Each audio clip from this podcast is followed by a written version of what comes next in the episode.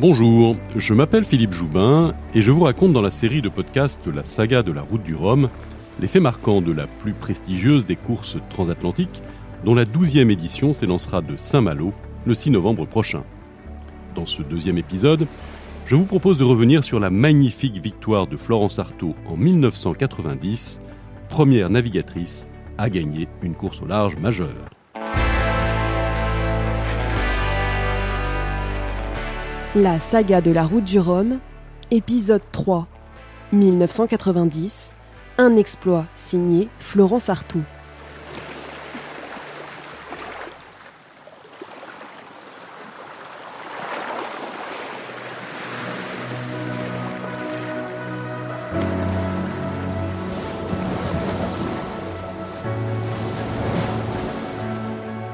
Sur une mer des Antilles irisées qui miroite sous un soleil jouant à cache-cache avec les nuages, file un grand trimaran. Les rayons rasants viennent percuter de plein fouet la décoration dorée, rehaussée de traits argentés. Le bateau explose de lumière en cette fin d'après-midi, et le contraste est saisissant entre cette flèche d'or, le bleu profond de la mer et le vert puissant des collines de Guadeloupe qui se dessinent en arrière-plan. L'image est saisissante. Et sur ce voilier qui en termine avec la traversée de l'Atlantique, entouré d'une myriade de bateaux, d'avions et d'hélicoptères, s'affaire une frêle silhouette. Tantôt pour corriger le cap du bateau, tantôt pour peaufiner les réglages des voiles, et juste après, debout, sur l'un des flotteurs du trimaran pour mieux voir, devant, loin devant, trouver la ligne d'arrivée bien sûr, regarder son destin aussi peut-être.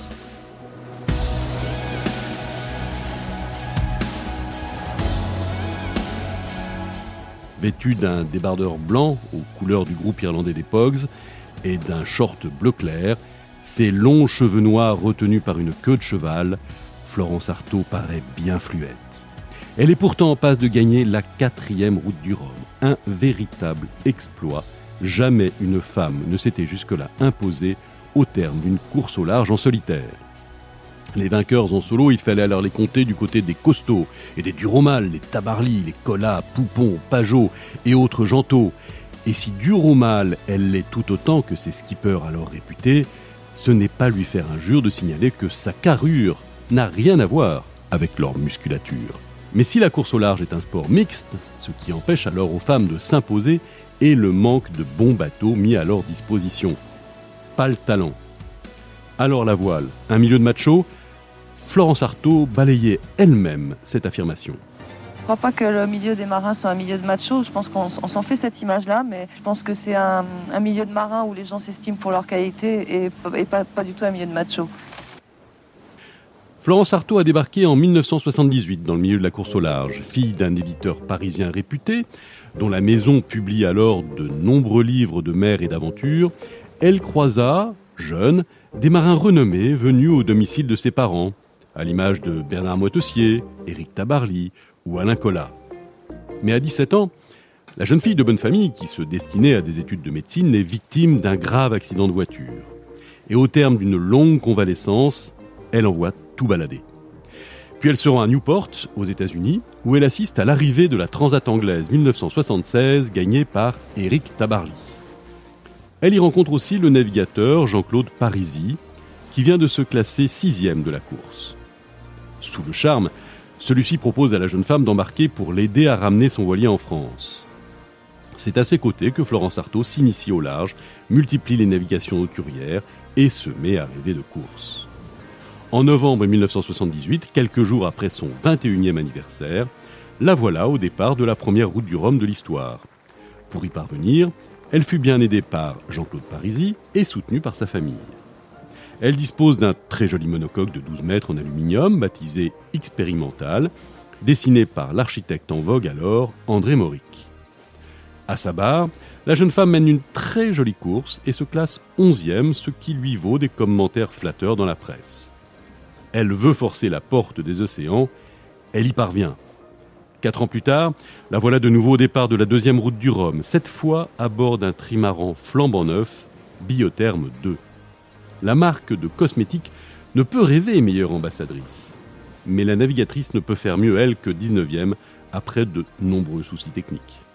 Elle est jeune, elle est jolie, elle est libre. Tellement libre d'ailleurs qu'une anecdote court sur le motif de sa rupture avec son sponsor, Biotherme. À la question qui lui aurait été posée de savoir quel produit elle utilisait pour se laver, elle répondit du tac au tac Du savon de Marseille, comme tout le monde. Libre, oui elle l'est, Mimine, de ce surnom affectueux donné par ses équipiers. Écoutez-la au milieu des années 80. Personne n'intervient dans mes, dans mes faits et gestes, dans mes décisions, dans, dans ma trajectoire. J'apprécie une certaine forme de solitude dans, dans le fond, mais, mais pas dans la vie quotidienne. L'horreur pour moi, c'est l'ennui du quotidien, même, euh, même dans les relations amoureuses ou affectives. Ce que je supporte pas, c'est le, le quotidien.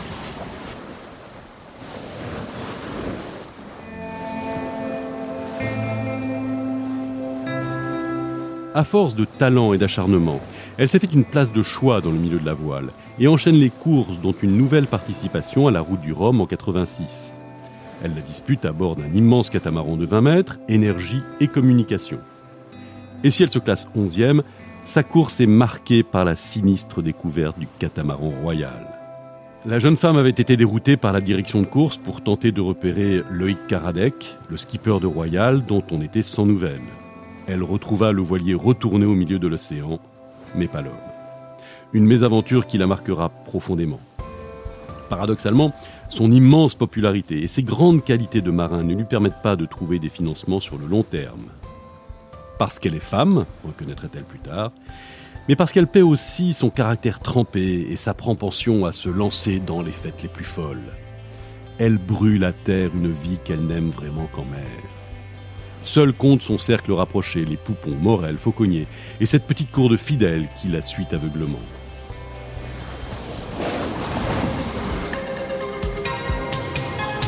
Flo, c'est bien le nom que tu voulais. Toi qui ressembles à la marée sur les cailloux de Saint-Malo. Il y a aussi en cette fin des années 80 le chanteur Pierre Bachelet qui compose une chanson intitulée Flo, la navigatrice n'hésitant pas à écumer les plateaux télé pour la chanter en duo avec le musicien. Chacun est fait comme il est, chacun prend feu comme il peut, mais sous le ciel immense, tous les rochers du sud. Mais sa vie est en mer. La rencontre avec Christian Garel, créateur du groupe de promotion immobilière Pierre Ier, va tout changer. Garel tombe sous le charme, comme tant d'autres. Et son nouveau partenaire lance pour elle la construction de Pierre Ier, ce sublime bateau doré à la décoration signée de l'artiste Yannick Magnier. Parfaitement mis au point, remarquablement conçu pour être adapté à la corpulence de la navigatrice, 1m63 pour 53 kg, Pierre Ier se révèle une arme idéale. Et depuis la Terre, elle est bien aidée par son routeur météo, Louis Baudin, l'actuel monsieur météo de TF1. Durant l'été 1990, elle bat ainsi le record de la traversée de l'Atlantique en solitaire. Ça fait quand même pas mal de temps maintenant que je, vis sur l'eau. Depuis 1976, euh, où j'ai arrêté euh, mes études de médecine, je ne fais que du bateau, je ne fais que naviguer tout le temps, tout le temps, tout le temps, tout le temps. Donc euh, je me considère euh, pas comme une femme qui fait du bateau, mais comme un marin. Euh, cette, euh, cette traversée d'Atlantique, ce record d'Atlantique que je viens de faire est pour moi une épreuve parmi beaucoup d'autres. Il n'empêche, cette performance ne convainc pas le petit milieu franco-breton de la course au large en solitaire. Au départ de la route du Rhum 90, quelques mois plus tard, elle ne fait pas partie des favoris. On cite plus volontiers Philippe Poupon, le vainqueur quatre ans auparavant, le doyen Mike Birch, mais aussi Jean Morel, Lionel Péan ou encore Loïc Perron. Mais elle, non. D'autant qu'elle prend la mer avec une minerve à son cou, conséquence d'un accident sur lequel elle ne s'épanche pas. Et puis, comme à l'accoutumée, elle a aussi préparé sa course dans les vapeurs enfumées des bars malouins. Enfin, il y a Laurent Bourgnon, l'étoile montante de la voile qui met le feu au plan d'eau dès le départ en ce 4 novembre 1990. Le vainqueur du Figaro 89 plonge son flotteur à la limite de la tolérance. L'écume gicle au vent. Comme devise pour Bourgnon, c'est faire confiance à la vie que de se mesurer avec l'impossible. Pour sa première course en solitaire, ce jeune homme de 24 ans est aussi l'un des favoris. Pourtant, bien vite, les commentaires changent du tout au tout. Trois jours après le départ, et alors que la flotte des concurrents croise au large de l'archipel des Açores, voilà Pierre Ier relevé en tête devant Loïc Perron. Tendez bien l'oreille, voici la réaction de Florence Artaud lors d'une conversation avec la Terre. Ah, ça leur un coin, hein Comme quoi, même quand on est une gonzesse, euh, tout est possible. Pourtant, le reste de sa course va tourner au calvaire. Une à une, les tempêtes balaient l'océan Atlantique et mettent les concurrents à rude épreuve. Comme beaucoup de ses adversaires, la navigatrice, qui apprécie courir l'océan dans le gros temps, doit composer avec des soucis techniques. À bord de Pierre Ier, c'est tout d'abord une panne de tableau électrique qui la prive de cartes météo, puis rapidement de Telex. Pour converser avec son routeur météo, Louis Baudin, elle doit passer par la radio à longue portée, dite BLU, c'est long d'entrer en communication et très fastidieux par la piètre qualité sonore. Surviennent aussi des soucis de voile, comme ce petit phoque qui se déchire en deux avec lequel elle doit batailler pour le descendre sur le pont. Et enfin, des problèmes d'énergie. Sans électricité, un bateau de course est difficilement manœuvrable car elle sert au pilote automatique, le meilleur ami du marin solitaire, mais aussi à la communication, comme aux transmissions et aux réceptions de données.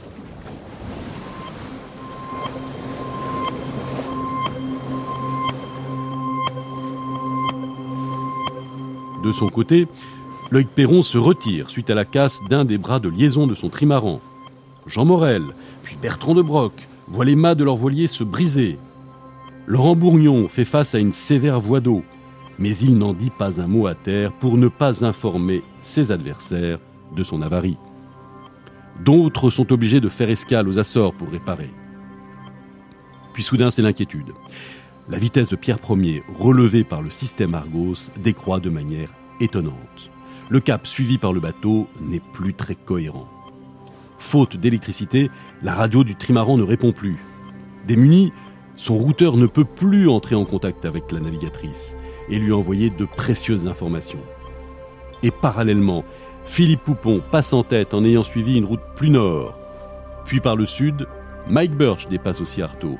Un Birch survolté qui occupera même un moment le commandement. Et voilà Bourgnon qui revient à son tour comme une balle. Mais que se passe-t-il à bord de Pierre Ier? Quatre jours durant, l'incertitude est pesante. Mais observé depuis la Terre, la vitesse et le cap du bateau redeviennent suffisamment cohérents pour être rassurants. La réponse arrive trois jours avant l'arrivée. Pierre Ier est localisé en tête par un avion de patrouille de la Marine nationale et c'est la navigatrice elle-même qui, grâce à une radio à courte portée fonctionnant sur pile, explique. Faut que je fasse très vite parce que j'ai plus de fuel, j'ai plus de fuel depuis trois jours. Euh, depuis trois jours, euh, j'ai eu des problèmes de pilote. Ça fait cinq jours que je suis à la barre, ça fait cinq jours que je suis à la barre. Je suis complètement crevé, d'autant plus que j'étais très malade. J'ai eu une hémorragie pendant deux jours. J'ai bien cru que j'allais y rester. Est-ce que tu peux te soigner, ma femme Est-ce que tu peux te soigner? Il bah, n'y avait rien à faire. Heureusement, ça s'est arrêté à un moment. Euh, ça s'est arrêté avant que je tombe dans les pommes. Et euh, je prends des antibiotiques, quoi. Et euh, tu n'as plus aucun contact à l'heure actuelle avec ton routeur, mais est-ce que tu continues à recevoir des fax, notamment? Je n'ai aucun contact avec personne depuis, depuis les Açores. Aucun contact avec personne depuis les Açores. C'est toi qui toi qui m'apprends que, je suis en tête. Euh, je te dis, j'ai pas mal de problèmes. Euh, j'ai failli abandonner. Et vraiment, euh, j'arrive, je me dépêche, quoi. Florence Artaud aurait manifestement souffert d'une fausse couche pendant la traversée. Très affaiblie par cette hémorragie, elle perdit même connaissance quelques heures durant. Juste avant, la navigatrice avait placé Pierre Ier à la cape, c'est-à-dire de manière à le ralentir au maximum pour ne pas prendre de risques le temps de récupérer physiquement. Ce qui explique les heures où son bateau n'avançait plus de manière logique. Elle a même songé abandonner. Mais ce monstre de volonté a surmonté ses douleurs. Elle est remontée sur le pont, a renvoyé de la toile, a trouvé la cause de la panne d'énergie, un court-circuit sur les batteries, s'est remise à la barre pour ne quasiment plus la quitter. Elle a su aussi trouver la meilleure route, bien que privée d'appareils électroniques et de météo observer les nuages, la couleur de la mer, comprendre les variations du vent, réussir ses manœuvres au bon moment sans les multiplier, car elles sont si éreintantes. Et elle réussit un exploit immense. La nuit vient juste de tomber sur la Guadeloupe. Dimanche 18 novembre 1990, il est 18h10 aux Antilles. Ça y est, la ligne est coupée, les contrôleurs montent à bord. La quatrième route du Rhum est gagnée par Florence. Sur les pontons du port de Pointe-à-Pitre, c'est de la folie. La foule est immense, la bousculade généralisée. Michel Etévenon, le patron de la course et les proches de la navigatrice, essaient de la protéger des assauts des journalistes. Mais au final, sur un nuage, elle se laisse porter de bonne grâce. J'ai été vachement malade, j'ai cru que j'allais mourir. j'ai même failli abandonner. Et puis euh, je me suis dit non, non, je n'abandonnerai pas, j'ai jamais abandonné, c'est pas aujourd'hui que je vais commencer. Et quand on m'a appris, euh, quand euh, Bernard Dussol, l'avion Télassa m'a survolé en me disant que j'étais encore en tête, j'y croyais pas. Malgré l'hystérie généralisée, elle prend le temps de répondre aux questions alors qu'elle se trouve encore à bord de Pierre Ier, dont elle peine à débarquer. Elle parle avec des mots simples et vrais, sereine, elle rayonne. Pas encore tout à fait atterri, je crois que je suis pas encore vraiment arrivé. Gagner la route du Rhum, c'est vraiment une consécration. J'ai vraiment l'impression que tout ça est très confus et d'avoir vécu un rêve. Soudain, Florence Artaud change de dimension. Victorieuse de la plus prestigieuse des courses au large, à 33 ans, elle n'est plus celle que l'on surnommait la petite fiancée de l'Atlantique. Elle devient un personnage public. Avec ses forces, son charisme et ses faiblesses aussi. Une icône presque de hargne comme de féminité dans ce milieu si masculin. Elle marque son temps. Titouan Lamazou, vainqueur du premier Vendée Globe, mais aussi victorieux en monocoque de cette route du Rhum 1990, était un proche de la navigatrice. Et les propos du marin devenu peintre permettent de mesurer la portée de cet exploit. Pas si longtemps, les filles étaient tout simplement interdites à bord des bateaux. Alors il faut que ça passe, prenne un peu de temps quand même pour que les, habitudes changent. Et je pense que cette habitude a réellement et radicalement changé grâce à Florence, qui a engendré, euh, qui a, pulvérisé ce, ces vieilles traditions. Depuis, jamais aucune femme n'a fait aussi bien. Certes, Hélène MacArthur puis Anne Cazeneuve gagneront la route du Rhum, mais dans des catégories inférieures, et non pas toutes classes confondues comme Artaud. La victoire, toutefois, est un acte éphémère. Jamais Florence Artaud ne renouera avec elle. Quelques années après, elle posait un regard lucide sur ce qui lui était arrivé en 1990. La victoire, elle est instantanée. La victoire, c'est un, moment euh, magique. Euh, euh, qui dure peu de temps et dès qu'on est arrivé, tout est fini. L'aventure est derrière. Sa carrière fut ensuite erratique. En 2011, elle sera miraculée, passant par-dessus bord d'un voilier qu'elle menait seule de Corse vers la France, avant d'être sauvée in extremis.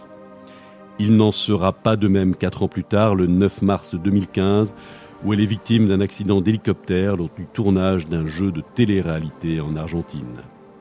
Brisé par la douleur, Olivier de Kersauzon, l'un de ses proches, se livrait sur Europe 1.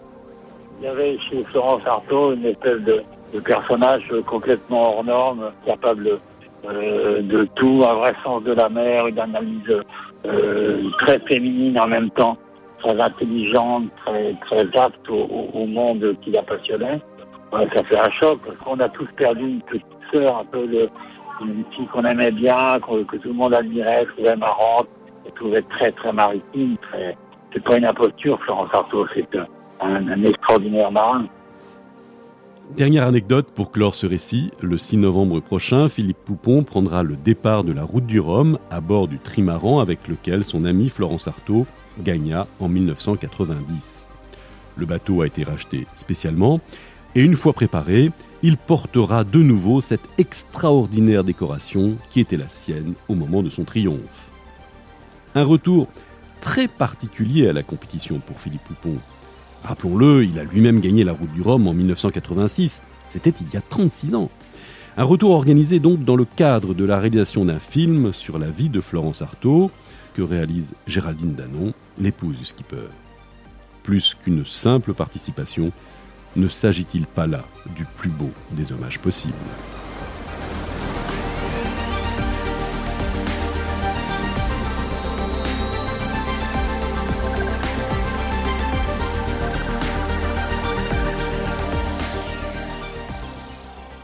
1990, Un exploit, signé Florence Artaud. Un podcast de Philippe Joubin. Montage et réalisation, Maëlys Sennetier et Ronan Coquelin. Revivez toutes les aventures de la plus fameuse des transats dans La légende de la route du Rhum. Un livre de Philippe Joubin à paraître aux éditions Albin Michel. Et si vous désirez participer à la collecte de fonds de manière à soutenir Philippe Poupon pour son projet Route du Rhum en hommage à Florence Artaud, rendez-vous sur le site kisskissbankbank.com.